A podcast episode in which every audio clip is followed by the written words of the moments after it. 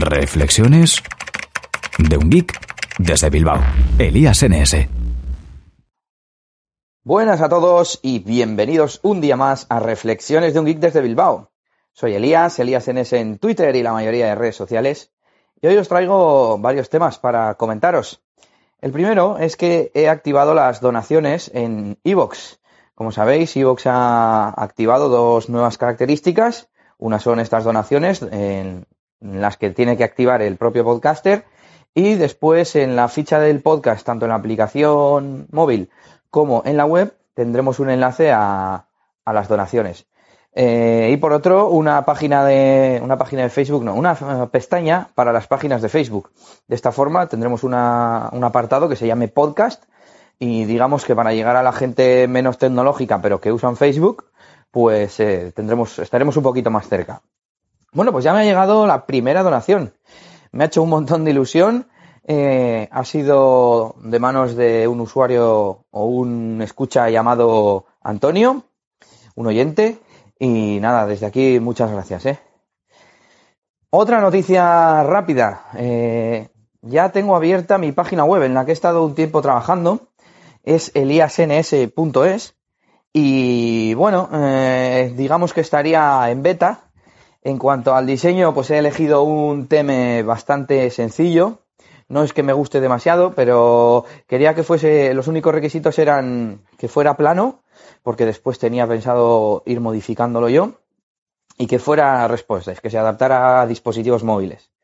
Entonces, bueno, me he centrado más en el tema del contenido y a pesar de que en la web no se ven muchas pestañas o muchos apartados internamente, he creado lo que en WordPress, que es la plataforma que utilizo, se llaman tipos de post personalizados. Entonces, de esta forma voy a tener fichas de productos, fichas de software, fichas de personas, podcasters, fichas de podcast. Entonces ahí, aparte de recopilar obviamente eh, mi podcast, estarán también fichas de otros podcasts, eh, de episodios que vaya recopilando, etcétera, etcétera. Entonces, bueno, en la página principal eh, todo esto no se ve, pero en cuanto uno se pone a ir navegando entre las distintas noticias, los enlaces que recopilo y artículos que vaya haciendo, pues podréis ir pinchando en todos los enlaces que se van a ir viendo porque todo está interconectado.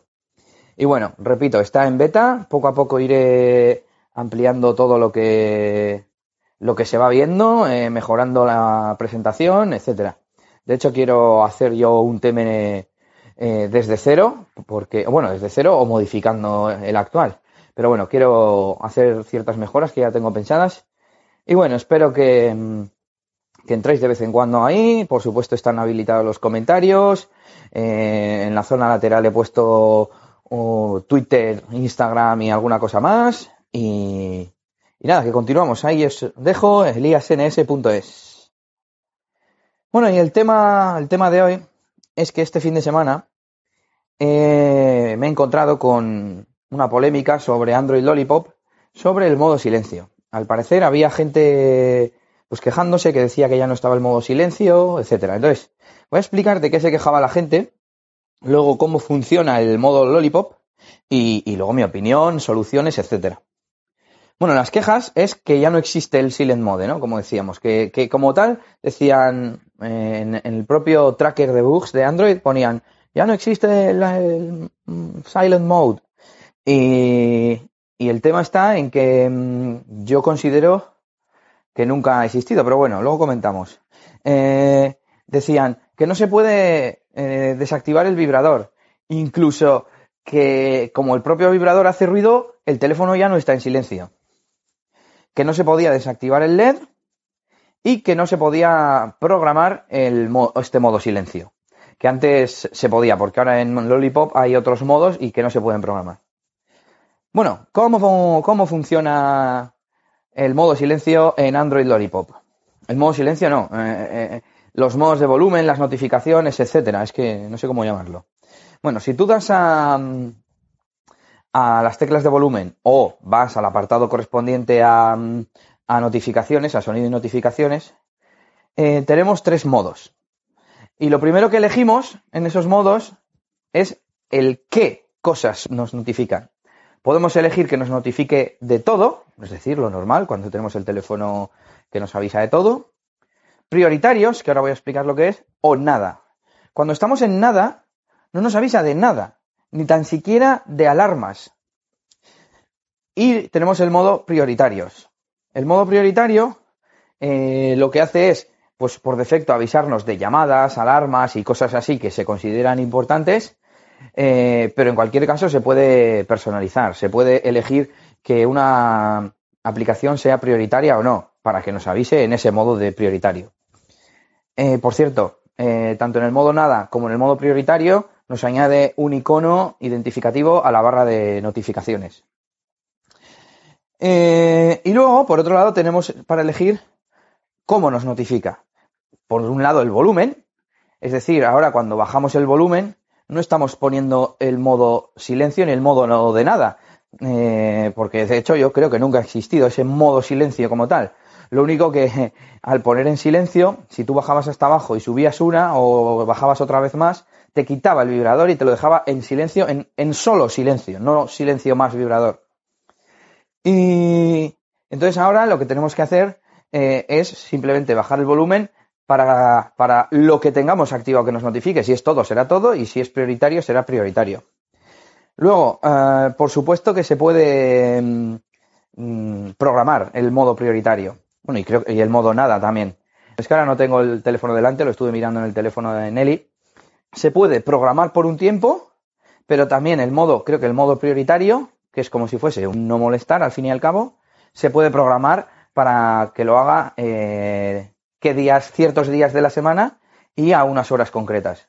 Por defecto se activa la noche, en plan de 10 a 7 o algo así. Y bueno, entonces, eh, cosas en la, la, única cosa en la que tiene razón la gente eh, que se queja de todo esto, pues que no se puede desactivar el vibrador mmm, completamente. No puedes coger y hacer que uno de tus modos, vamos a decir, implique eh, que se desactiva el vibrador, porque no son modos de, volumen o de notificación. Son simplemente, es una forma distinta de gestionarlo. Eliges qué cosas te notifican y luego con qué volumen y ya está. Entonces, mmm, el que no quiera vibrador lo que va a tener que hacer es configurar en las notificaciones de, de cada aplicación que le notifique que no le notifique con vibración. Pero siempre, independientemente del, del volumen o de, del modo de notificación. Eh, y en cuanto al LED, pues lo mismo. Mm, eso sí, yo creo que el LED sí que nunca se ha podido desactivar por completo. La cosa es que hay gente que dice que, que ellos lo que quieren es llegar al trabajo, posar el teléfono en la mesa y ponerlo en modo silencio. Y que claro, si tiene vibración, les molesta, les molesta tanto porque el teléfono esté ahí moviéndose como por el ruido que genera. Por supuesto, el vibrador no es eh, silencio. Silencio, como la palabra indica, hace referencia solo a sonido. Y, por supuesto, el sonido que hace el vibrador al, al, moverse no tiene absolutamente nada que ver con esto, con el volumen de notificación. Bueno, y en cuanto al LED, eh, pues, pues no lo sé, supongo que sí que se podrá eh, configurar. Yo en Lollipop no encontré la forma de desactivar el vibrador completamente, eh, yo en mi teléfono, en mi UI, sí que tengo, sí, eh, sí, que tengo, de hecho tengo una opción que es vibrar en silencio. Entonces, cuando lo tengo en silencio, puedo decir que vibre o no. Así que, bueno, eso está bastante bien.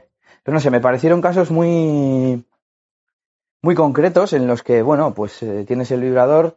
Sí que es verdad que yo siempre he dicho que si algo, algún software ya tiene una funcionalidad, que no se la quites. Entonces, sí que es verdad que quizás Google o quien sea responsable pues debería haber eh, hecho que se mm, pudiera hacer lo mismo, pero de otra forma. Pero bueno, aquí queda explicado cómo funcionan las notificaciones de Android Lollipop. Espero que, os sirva de algo. Y nada, que nos oímos en el siguiente, o me oís vosotros, mejor dicho. Ya sabes que me puedes seguir en Twitter, en ElíasNS, y por supuesto me puedes seguir ahora en mi web, en eliasns.es. Un saludo y hasta la próxima. Agur, agur. Esto ha sido todo por este capítulo. Pronto, Elías tendrá más cosas de las que hablaros en Reflexiones de un Geek desde Bilbao. Hasta la próxima. Y recuerda que puedes buscar a Elías Gómez en Google Plus o en Twitter, arroba ElíasNS.